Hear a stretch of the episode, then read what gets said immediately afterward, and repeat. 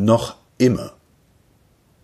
Noch immer werden in den deutschen Schulen Schlachten gelehrt und Kriegsberichte der Ludendorfer aller Zeiten, und es wird den Kindern gesagt, dass das Blutvergießen und Generalsanmaßung das Leben und die Geschichte sei. Noch immer regiert in den Ämterstuben der hochfahrende Ton abgetakelter Militäranwärter, die hier ihre kleine Herrschsucht austoben. Noch immer kollern brave, sonst geduckte Bürger größenwahnsinnig, wenn sie das Regieren überkommt. Noch immer blähen sich Dienststellen auf, die keinen anderen Beruf haben. Sie machen uns Schwierigkeiten und hemmen das ohnehin nicht leichte Leben bis zum Überdruss mit ihren leeren und machtlosen Verordnungen.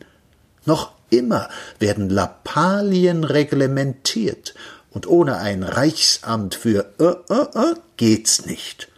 Noch immer herrschen in den kleinen Kommunen die finstersten Patrone, und kein Hauch einer Änderung, geschweige denn einer Revolution dringt bis nach Kleinpiepeneichen. Es ist alles beim Alten.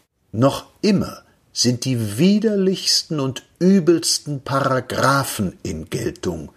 Der von der widernatürlichen Unzucht, der Hexenhammer kann ihn nicht scheußlicher ausgebrütet haben, und der von der Kuppelei, der die Mitmenschen die Nasen in fremde Betten stecken heißt, und der von der Gotteslästerung, und der, und der, und der. Noch immer beherrschen Sittlichkeitsfanatiker das öffentliche Leben in den kleinen Städten. Noch immer thronen in den Alumnaten und in den Erziehungsheimen und in den Arbeitshäusern und überall, wo unglückliche junge oder alte Menschen gehorchen müssen, die alten schlechten Häuptlinge, Kerle, die von nichts wissen als von ihrem finstern Drang zu herrschen zu befehlen, zu knuten und zu treten.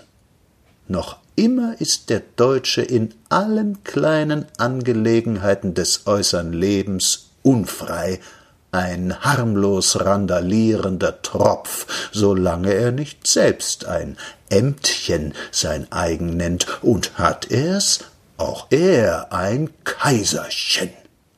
Was habt ihr gespielt? Revolution. Kinder, politische Kinder.